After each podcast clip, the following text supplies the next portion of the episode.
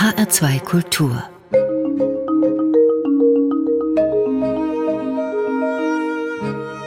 Doppelkopf Gast im Doppelkopf ist Martin Walser.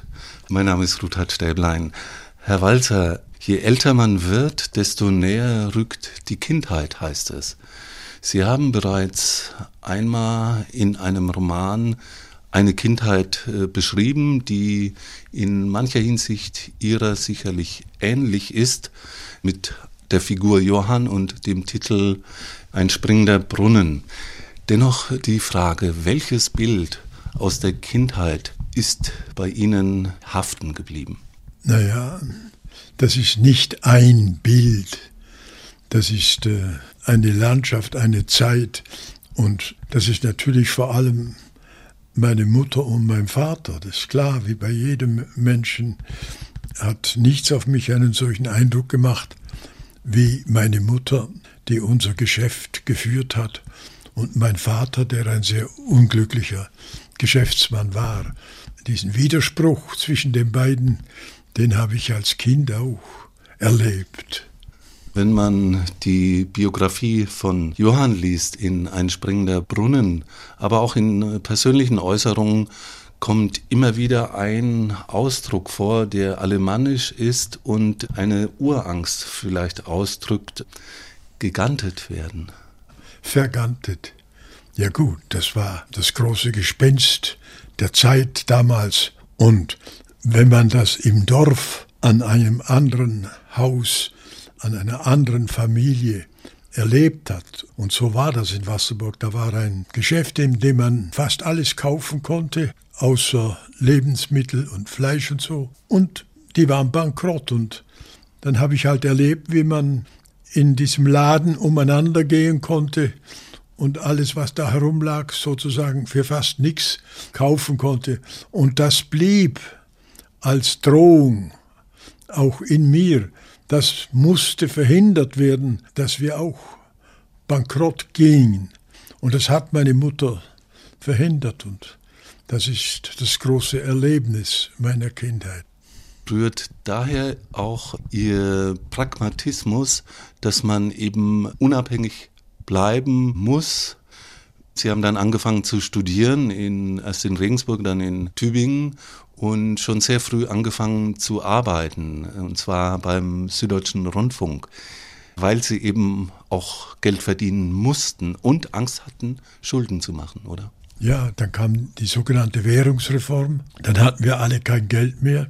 Ich war schon in Tübingen Student und hatte das Glück, dann im Jahr 49, das war ein sogenanntes Goethe-Jahr, da haben wir in der Studentenbühne Tübingen ein Goethe-Kabarett gemacht. Das hat einer vom Süddeutschen Rundfunk angeschaut und der ist nachher zu mir hergekommen und hat gesagt, Sie könnten in den Semesterferien auch bei uns in Stuttgart im Radio arbeiten.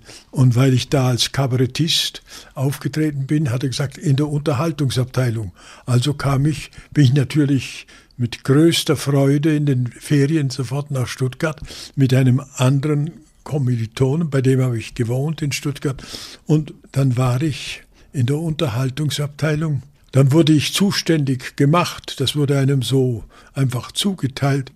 Es gab eine Sendung, die hieß Klingende Wochenpost. Und dabei gab es eine Melodie. Und da musste man sechs Zeiler drauf machen, Text. Und man kriegte pro Strophe 20 Mark. Also für sechs Zeilen 20 Mark, das war märchenhaft. Und dann habe ich halt da geschrieben, geschrieben, geschrieben. Und gleichzeitig wurde mir in der klingenden Wochenpost übertragen, die Nörgelecke der Hausfrau. Das war eine auch eingeführte Serie. Zwei schwäbische Hausfrauen nörgeln über alles Mögliche. Da war das Neue für mich, dass ich im schwäbischen Dialekt schreiben musste. Den hatte ich mir sehr schnell angewöhnt. Der ist ja nicht ganz verschieden vom Alemannischen. Also hatte ich zwei Sachen zu tun. Die Couplets und die Nörgelecke der Hausfrau. Und damit war ich wohlgestellt. Sie sind aber auch unterwegs gewesen als Reporter. Ich musste natürlich auch alle neuen Brückeneinweihungen und so weiter machen, aber hauptsächlich war ich zuständig für kulturelle Ereignisse. Und was ist Ihnen geblieben von dieser Zeit als Reporter? Was haben Sie mitgenommen für Ihre Art und Weise des Schreibens? Die Reportertätigkeit hat auf mein Schreiben nicht gewirkt. Das musste ich machen, weil ich Geld verdienen musste und das habe ich gern gemacht, weil das fand ich auch interessant, wenn ich Politiker interviewen musste, wenn ich Karajan interviewen musste, wenn ich Fritz Kortner interviewen durfte. Das war alles sehr interessant, aber ich wusste das schon in der Zeit, dass ich schreiben will und dass das, was ich da tue, ist, ich ernähre mich, dass ich dann schreiben kann, etwas schreiben, womit man wahrscheinlich kein Geld verdienen kann. Mhm. Im Grunde ist dann in Ihrer Biografie angelegt, sind angelegt zwei Personen. Der eine, der den Broterwerb erreichen will und der andere, der schreiben will. Das spiegelt ja. sich in vielen ihrer Figuren eigentlich wieder, diese Zweiteilung, auf der einen Seite der Freiheitsdrang, diese Rückzugsmöglichkeit und auf der anderen Seite der Pragmatismus. Also wenn ich daran denke an ein fliehendes Pferd, Buch und Halm oder Finks Krieg oder Tod eines Kritikers, da ist immer ein fast Mystiker und ein Literaturagent, in zwei Personen aufgeteilt? Ja, ich glaube, mehr oder weniger erlebt jeder, der schreiben will, erlebt das ja am Anfang. Ich habe bis zum Jahr 78 oder 79, also bis zum fliehenden Pferd, habe ich geschrieben und geschrieben, Romane und Erzählungen und alles Mögliche. Und erst leben konnte ich davon, wirklich leben gut leben konnte ich ab 79. Allerdings muss ich sagen, ich hatte schon vorher auch eine sehr gute Einkommensquelle. Das war das Theater. Ich habe in den 60er Jahren angefangen, für Theater zu schreiben und dann mein zweites Stück, die Zimmerschlacht, wurde so häufig gespielt, so dass ich mir sogar ein Haus kaufen konnte das habe ich dann genannt Villa Zimmerschlacht, weil dieses Stück uns sozusagen das ermöglicht hat. Mit Romanen, mit Büchern verdiente man sozusagen nichts verglichen mit dem Theater. Es, zum Beispiel ein Stück Eich und Angora wurde in Paris im Théâtre National Populaire so lang gespielt, dass ich nach einem Jahr, das weiß ich noch, weil das ist so eine enorme Summe war, kriegte ich 30.000 Mark, müssen Sie sich vorstellen, aus Paris. Also, ich war da schon ganz gut gestellt mit den Stücken und dann später auch mit den Büchern, mhm. Fliehende Pferd und so weiter. Was Sie als Schriftsteller von Anfang an auszeichnet, und vielleicht ist das auch ein Mitprodukt dieser Radiotätigkeit, ist, dass Sie sich um Schicksale einfacher Menschen kümmern. Sie äh, sind angetreten 1955, als Thomas Mann, der Repräsentant des Großbürgertums, abgetreten ist und Sie haben mit Ehen in Philipsburg und dann vor allem mit der Anselm Christlein Trilogie eigentlich äh, Menschen geschildert, die eher aus dem Kleinbürgertum kommen. Naja, aber ich habe auch als, das muss ich sagen, als ich Reporter war, da habe ich dem Abteilungsleiter vorgeschlagen, eine Sendereihe, die nannte ich Schicksale in dieser Zeit im Radio, weil damals waren sehr viele Menschen noch nicht angekommen, wo sie hinkommen wollten. Da gab es auch Flüchtlinge und Flüchtlinge aus der ehemaligen Sudetenlandschaft. Und da hatte ich genug zu tun. Zum Beispiel war ich einmal mit dem Mikrofon da, als ein Bunker in Bunkern haben Leute damals Wohnzuflucht gesucht. Und die Polizei in Stuttgart wollte so einen Bunker räumen und die Leute wussten nicht wohin. Und dann war ich natürlich dabei mit dem Mikrofon und habe den Leuten Gelegenheit gegeben, ihren Standpunkt zu vertreten. Also solche Sachen habe ich natürlich auch nebenher gemacht. Nicht? Und um auf diese Anselm äh, Christlein Trilogie zurückzukommen, da ist ja ein Vertreter, der dann auch in der Werbung arbeitet und dann Autor wird. Also ja. Sie haben Berufe genommen, die damals in den 50er, 60er Jahren auch äh, neue Berufe waren, wie in der Werbebranche tätig sein, aber dadurch auch ein ganz neues Publikum gefunden und neue Charaktere erschaffen müssen. Dass ich dann in meinem sozusagen ersten groß angelegten Roman in Halbzeit, dass dieser Anselm Christlein ein Vertreter wird. Der Vertreter, der Reisende, der Handlungsreisende, das war sozusagen die Urgestalt des Kapitalismus, des Verkaufs. Und es, das ist kein besonders origineller Einfall. Es war für mich ganz selbstverständlich, dass ich jemanden haben will, der in diesem Wirtschaftswunderkampf versucht, sich auch ein bisschen durchzusetzen. Und deswegen habe ich ihn halt Vertreter werden lassen, und zwar für Heizungstechnik und so weiter. Das hatte ich schon sozusagen ein bisschen geerbt, weil mein Vater, der eben ein sehr unglücklicher Geschäftsmann war, der hat auch mit Vertretungen noch geglaubt, die Familie ein bisschen ernähren zu können. Ist ihm nicht gelungen und meine Mutter hat es dann ohne ihn gerettet. Aber das ganze Schicksal, etwas verkaufen zu müssen, etwas verdienen zu müssen, das war natürlich so dringend nah, dass es kein Wunder ist, dass ich darüber in einem langen Roman erzählt habe. Sagt Martin Walzer im Doppelkopf von HR2 Kultur. Und dazu passt dann auch die Musik, die erste Musik, die Sie sich wünschen, Wer nie sein Brot mit Tränen aß. Ja, das ist schön. Von Goethe getextet und von Schumann vertont. Robert Schumann Wer nie sein Brot mit Tränen aß, gesungen von einem Lieblingssänger von Martin Walzer, von Christian Gerhard, begleitet von Gerold Huber.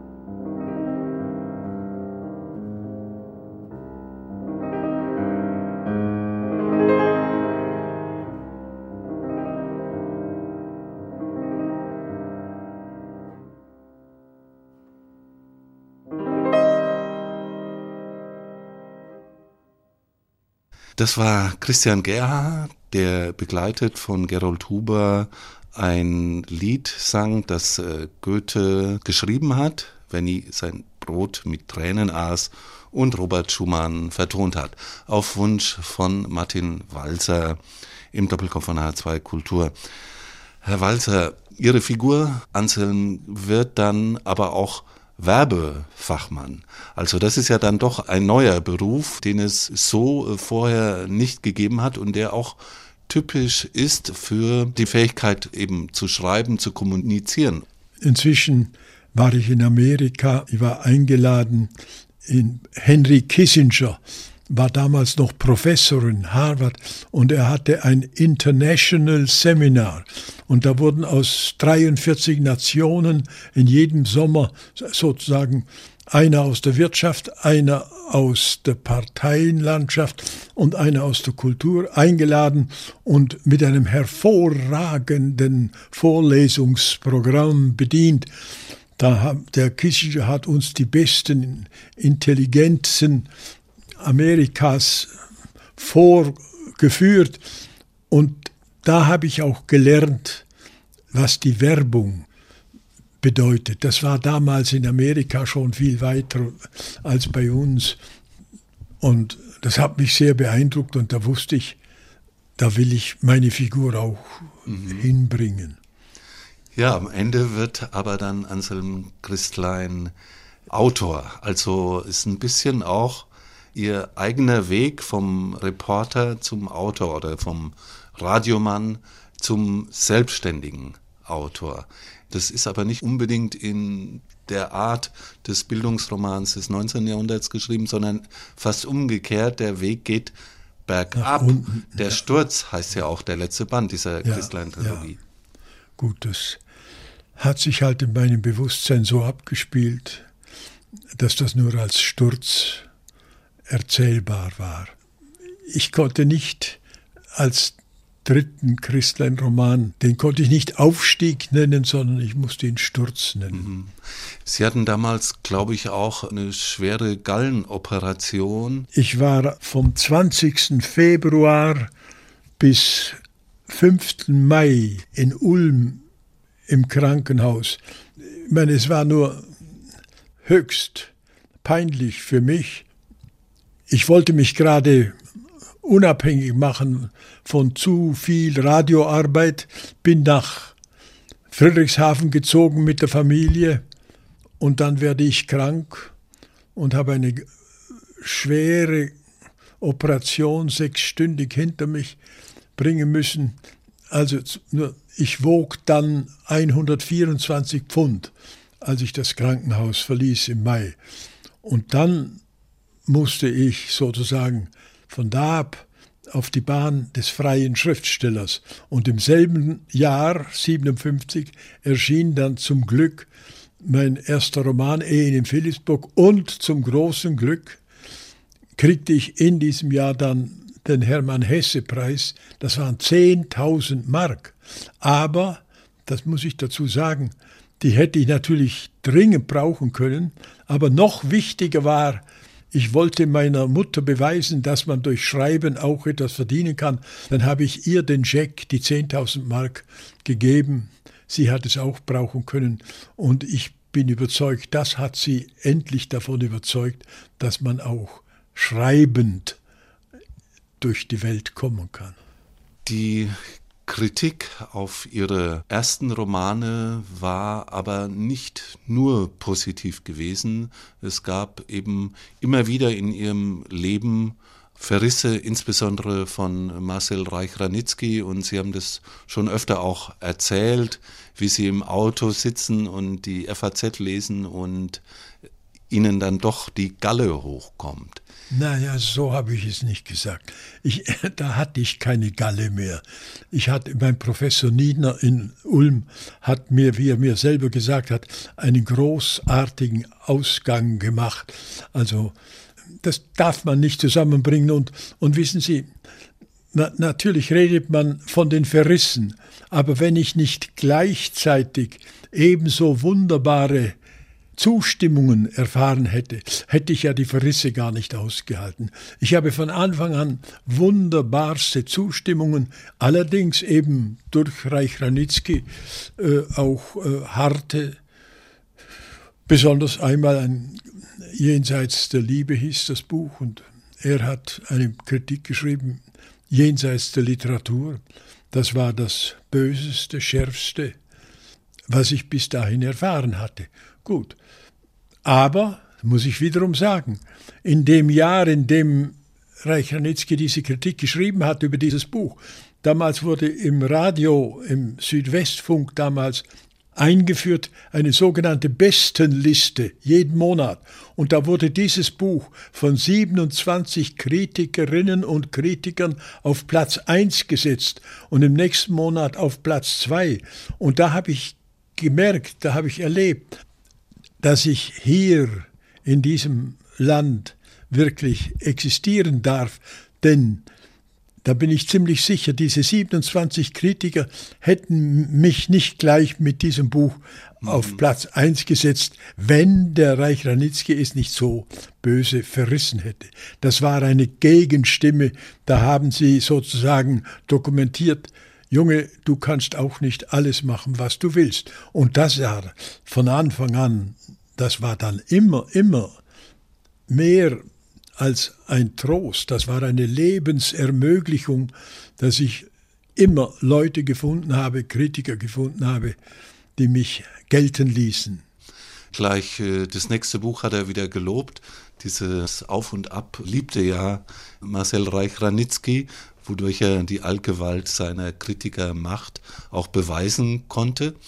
Sie mussten aber noch härtere und strengere Kritik erfahren, als sie dann 1998 den Friedenspreis des deutschen Buchhandels erhielten und in ihrer Rede in der Paulskirche von der Instrumentalisierung von Auschwitz gesprochen haben. Ja, gut. Das ist die einzige Formulierung in dieser Rede, die ich hätte anders machen müssen, weil Instrumentalisierung von Auschwitz, das hat Ignaz Pubis und das haben andere jüdische Zeitgenossen so verstanden, als meinte ich jüdische Ansprüche und das sei eine Instrumentalisierung von Auschwitz und so etwas wäre mir nie, niemals in den Sinn gekommen. Denn ich war seit dem ersten Prozess in Frankfurt, Auschwitz-Prozess, habe ich sozusagen ununterbrochen die deutsche Vergangenheit in Stücken, Aufsätzen und Romanen vorkommen lassen können.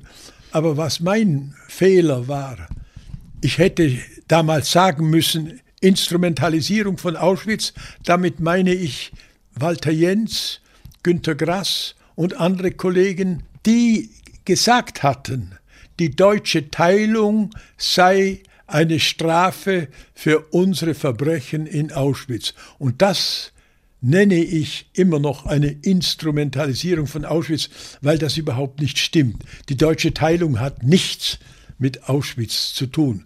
Aber das habe ich nicht gesagt. Ich wollte die Kollegen nicht namentlich nennen, sondern ich wollte nur das Phänomen bezeichnen. Und ich bitte Sie, das Wichtigste und vielleicht das Typischste in diesem Jahr 98 lag in fünfter Auflage mein Roman Die Verteidigung der Kindheit vor. In diesem Roman kommt ein junger Mann aus Leipzig nach West-Berlin, studiert Jura, wird Anwalt und eine seiner ersten Tätigkeiten ist, er vertritt Ansprüche jüdischer Bürger gegenüber dem Bundesentschädigungsgesetz. Und er nennt dieses Gesetz eine Illusion. Aber mit seiner ganzen Leidenschaft kämpft er da für die Ansprüche der Juden. Und am Schluss dieses Kapitels heißt es zum Beispiel, am liebsten würde ich jetzt nach Haifa fliegen und auf dem Bett von Nelly Pergament sitzen, denn da fehlt wahrscheinlich ein Sohn. Das hat natürlich Bubis nicht lesen können. Das hat auch keiner der Kritiker und der Leute lesen gekonnt hätten sie schon, aber, und das ist jetzt schon eine typische Erfahrung in meinem Leben. Du schreibst einen Roman und dann liest sozusagen keiner von denen den Roman. Du hältst eine Rede und dann beuten sie diese Rede aus, wie es gerade ihnen passt. Und damals hatte ich einmal eine Diskussion in München, da hat eine öffentlich, da hat eine Frau gesagt im Publikum, Herr Walser, manchmal ist, wenn ich Ihre Romane lese und Ihre Reden höre und Ihre Artikel lese, da finde ich Widersprüche, die, das passt oft gar nicht zusammen. Dann habe ich gesagt, dann nehmen Sie mich bitte nach meinen Romanen. Das ist mir wichtiger als das, was ich in Reden schreibe. Aber wie es eben die öffentliche Meinung, wie es der Literaturbetrieb will, da kümmert sich keiner um meinen Roman, sondern beurteilen mich nach einer Rede und kommen dann eben zu sehr komischen, polemischen Standpunkten. Sie haben ja dann auch 2014 ein Buch über Scholem Jankev Abramowitsch geschrieben.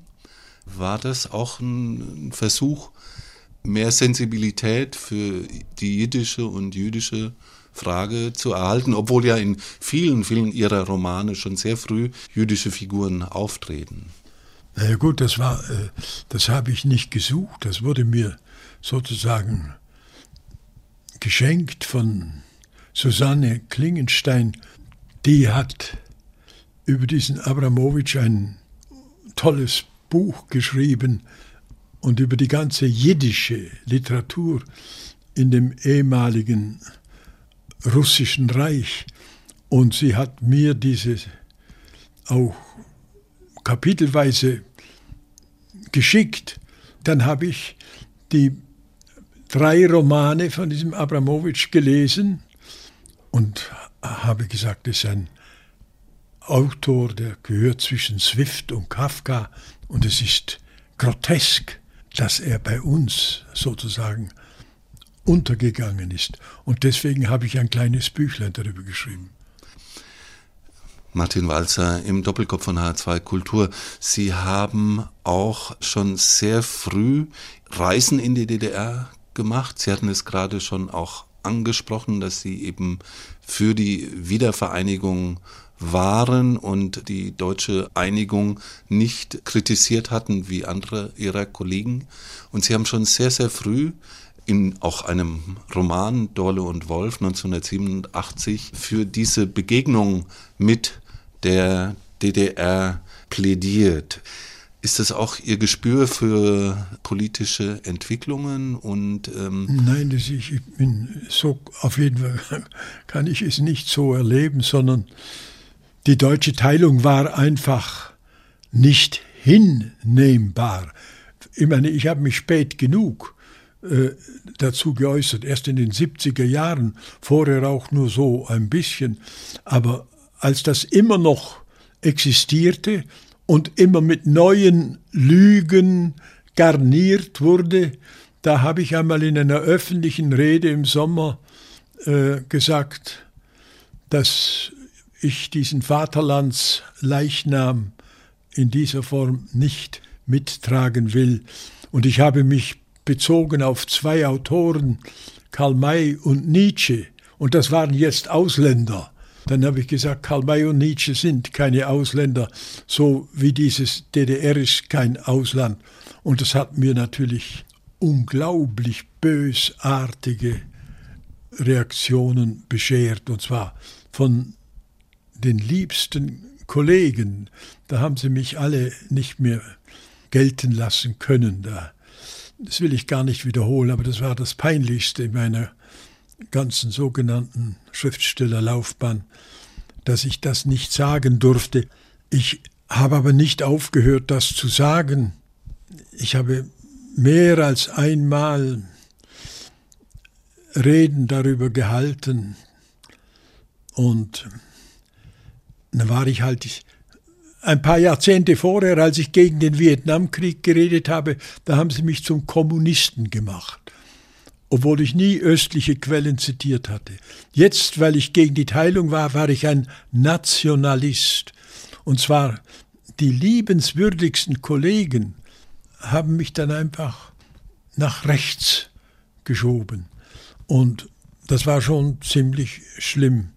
Deswegen, als es dann einmal wirklich vorbei war, da war ich glücklich, selig, habe gesagt, dass das Schönste, was mir in meinem Leben passiert ist, ist die deutsche Einigkeit.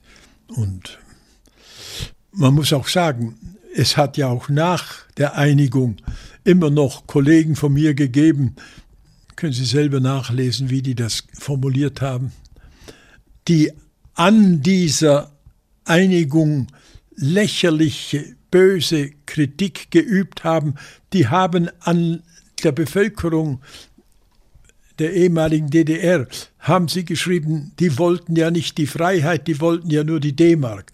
Das fand ich so entsetzlich. Denn diese Leute waren vorher wirklich eingesperrt. Und man muss das miterlebt haben. Und ich war in der Zeit gerade in Dresden, wie die nachts durch die Straßen gezogen sind mit Kind und Kegel und im Chor. Wir wollen raus, wir wollen raus. Und die wollten nicht in die D-Mark, die wollten raus aus diesem Staatsgefängnis DDR. Da gab es so viele Beweise, so viele Aktivitäten. Ich meine, etwas Gewaltigeres gab es in meinem Leben nicht zu erfahren als diese Stimmung in Dresden in dieser Zeit. Es knisterte ja sowieso überall, nicht wahr? Durch Genscher in Prag und so weiter. Und also gut, auf jeden Fall ist es geglückt. Und dieses Vierteljahrhundert seit der deutschen Einigung ist für Deutschland, soweit ich die Geschichte kenne, das glücklichste Vierteljahrhundert seit eh und je. Es gibt auch heute wieder neue Probleme und so weiter und so weiter. Dafür sind wir ja auf der Welt. Aber wir waren noch nie so gut dran wie seitdem. Sagt äh, Martin Walzer. Mein Name ist Ruthard Stäblein im Doppelkopf für H2 Kultur. Und dazu passt vielleicht auch die zweite Musik, die Sie sich ausgewählt haben. Ein Komponist, den Sie über alles schätzen, Franz Schubert, und ein Interpret, den Sie auch sehr, sehr lieben, nämlich Christian Gerha. Der singt Lindenbaum von Franz Schubert, begleitet von Gerold Huber.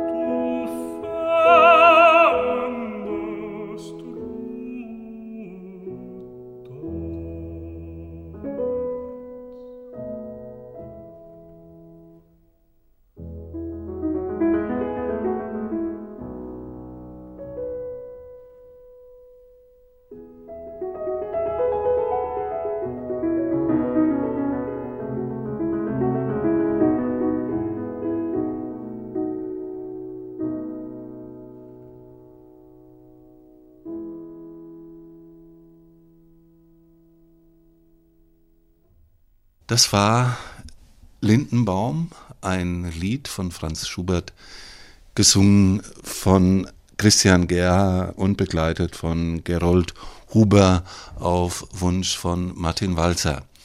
Sie hatten aber immer schon auch ein Gespür für politisches Personal. Wenn ich an Ihren Roman denke, Finks Krieg, da beschreiben Sie eine Figur, die heute auch wieder eine große Rolle spielt, Sie karikieren diese Figur in der Person von Tronkenburg und das ist kein anderer als Gauland, der damals das. Äh, Wo, woher wissen Sie das? Ja, hat er selbst zugegeben im Spiegel, dass er sich wiedererkannt fühlt. Hat er zugegeben? Ja. Ha, schön. Ja, der war damals Staatssekretär und das ist nicht ein Gespür für Politisches von mir, sondern ich hatte diese Figur aus Dresden Alfred Dorn für Verteidigung einer Kindheit. Und der hat im Westen, zuerst in West-Berlin und dann in Wiesbaden, der hat nirgends so viel Verständnis gefunden wie in Wiesbaden bei einem Ministerialrat. Und der hat mir vorher, weil meine Vorbildsfigur war tot, er war gestorben und der hat mir sehr viel von dem erzählt. Und nachdem er mir ein Jahr lang davon erzählt hatte, hat er gesagt, Herr Walser, ich habe auch ein Schicksal. Und dann hat er mir sein Schicksal unter Gauland erzählt. Und dann habe ich eben Pfingstkrieg geschrieben. Ja, aber ist ja Das war nicht, weil ich ein Gespür hatte, sondern weil das mir aufgedrängt wurde, da konnte ich ja nicht sagen, danke, nein, das interessiert mich nicht, oder? Das war politisches Schicksal in der konkretesten Form, nämlich in Hessen. Ausgerechnet dieser Gauland ist heute bei der AfD, ein ehemaliger ja, CDU-Mann. Das passt. Und ausgerechnet diese AfD beruft sich auf Martin Walsers Paulskirchenrede. Ja, da hat er einen schlimmen, entweder absichtlich oder aus Ignoranz, einen schlimmen Fehler gemacht. Ich habe in der Paulskirchenrede eine Befürchtung ausgesprochen. Damals war das Mahnmal in Berlin gedacht, geplant, projiziert und ich habe eine Befürchtung Ausdruck gegeben. Und er hat so getan, als hätte ich das gesagt, nachdem das Mahnmal schon da war. Ich habe, als das Mahnmal dann da war, habe ich mich widerrufen. Ich habe Peter Eisenmann, den Schöpfer dieses genialen Kunstwerks, getroffen in Berlin. Wir haben uns sehr gut verstanden. Ich habe mehr als einmal war ich im Mahnmal und habe es auf mich wirken lassen. Und natürlich, und der Herr Gauland konnte das brauchen, aber die können offenbar alles brauchen, was sie wollen. Ja, also Martin Walzer wurde des Nationalismus bezichtigt und in ihrem jüngsten Roman Stadt etwas oder Der letzte Rang schildern sie eine Figur, die eigentlich mit solchen Bezichtigungen aufräumen will und am Ende äh, alle Fallensteller, Untersteller, Verdächtiger umarmen will. Also diese Figur sind sie natürlich nicht selbst, aber es sind bestimmte Gefühle vielleicht, die sie auch bewegen oder Stimmungen, die sie anregen. Also die Person wird natürlich eine Selbstständige, die schreibt. Und ähm, am Ende möchte ich Sie doch fragen, am Ende unseres Gesprächs, Herr Walzer, sind Sie selbst auch etwas altersweise geworden wie diese Figur im Roman. Kann man das sagen, dass Sie jetzt im Rückblick auf Ihr Leben so viel Altersweisheit gefunden haben, vielleicht in dem Sinne, wie Sie auch Hölderlin in Tübingen gelesen äh, haben, dass man eben zum Hymnischen vorstößt, zum Ja sagen? Also, ich schenke Ihnen dieses Wort Altersweisheit. Beides Alter ja, aber Weisheit, damit habe ich nichts zu tun. Dieses Buch statt etwas oder der letzte Rang hat sich von selbst geschrieben. Ich habe so viele belletristisch gestimmte und handelnde Romane geschrieben. Und jetzt habe ich einmal alles belletristisch einfach weggelassen und habe nur noch die Sachen selbst empfunden und zur Sprache gebracht.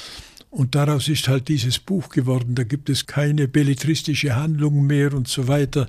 Da gibt es nur noch wesentliche Sachen. Da geht es nur um die Existenz, ums große Ganze. Da will sich ein Bewusstsein befreien von allen Besitzansprüchen der Welt. Der will endlich nur noch er selber sein. Gut, und das habe ich erzählt und es kann natürlich jemand von außen sagen, ja, jetzt lässt er einmal alles Nebensächliche weg und redet nur von der Hauptsache. Aber es ist ein Bedürfnis. Es ist einfach ein Bedürfnis von allen möglichen Parteinamen, zu denen man sich auch veranlasst sah, einfach Abschied zu nehmen der will einfach nur noch er selber sein und nicht mehr Parteigänger für das und das und das und für diesen Ismus und für jenen Ismus. Er will er selber sein. Und das war wirklich eine Freude, das einfach alles aufzuschreiben. Mhm. Sie haben trotzdem gesagt, dass Sie jetzt schlagwortartig übergelaufen sind von der Erklärung zur Verklärung. Und Deswegen habe ich das mit ah, Hölderlin äh, ja, zitiert. Ja, ja. Sie haben ja bei Friedrich Beißner studiert, über Kafka promoviert, aber Hölderlin schon damals schätzen und lesen gelernt. Schon vorher in ihrer Jugend haben sie ja schon Hölderlin gelesen. Und da gibt es ja auch nach Beißner diese vaterländischen Gesänge, die eben Ja sagen zur Wirklichkeit. Ja, gut, also diese zwei Wörter, die Sie jetzt da zitieren, die finden ja nicht in dem Buch statt, wenn das Buch sozusagen auch die Atmosphäre dafür liefert. Aber ich bin einfach jetzt dann auch als Intellektueller, der das und das gefragt wird, habe ich halt gesagt, mein ganzes Leben lang habe ich auch einer Literatur gedient, die sich für die Erklärung der Welt hielt. Und ich habe gemerkt, dass die Literatur eine Verklärung ist. Und das hat sie mit, habe ich gesagt, das hat sie mit der Religion gemeinsam. Die Religion und die Literatur sind zwei Wortdisziplinen. Die finden ja beide in der Sprache statt, hauptsächlich. Und als solche verklären sie die Welt, weil es die Welt nötig hat, verklärt zu werden. Ich sage, sie ist nicht auszuhalten ohne Religion oder ohne Literatur. Man muss sie verklären. Man kann sie nicht so nehmen, wie sie ist in ihrer ganzen zudringlichen und so weiter. Ich will sie nicht beschimpfen, aber ich gehöre auf jeden Fall zu der Disziplin, die verklärt und nicht erklärt sagt Martin Walzer im Doppelkopf von HR2 Kultur. Ich kündige noch Ihren letzten Wunsch an, der auch genau zu diesem Thema passt, nämlich Religion und Musik und auch letztendlich Verklärung. Pau Casals, der katalanische Nationalist und Cellist, spielt Johann Sebastian Bachs Cello-Suite Nummer 1 in G-Dur. Wunderbar.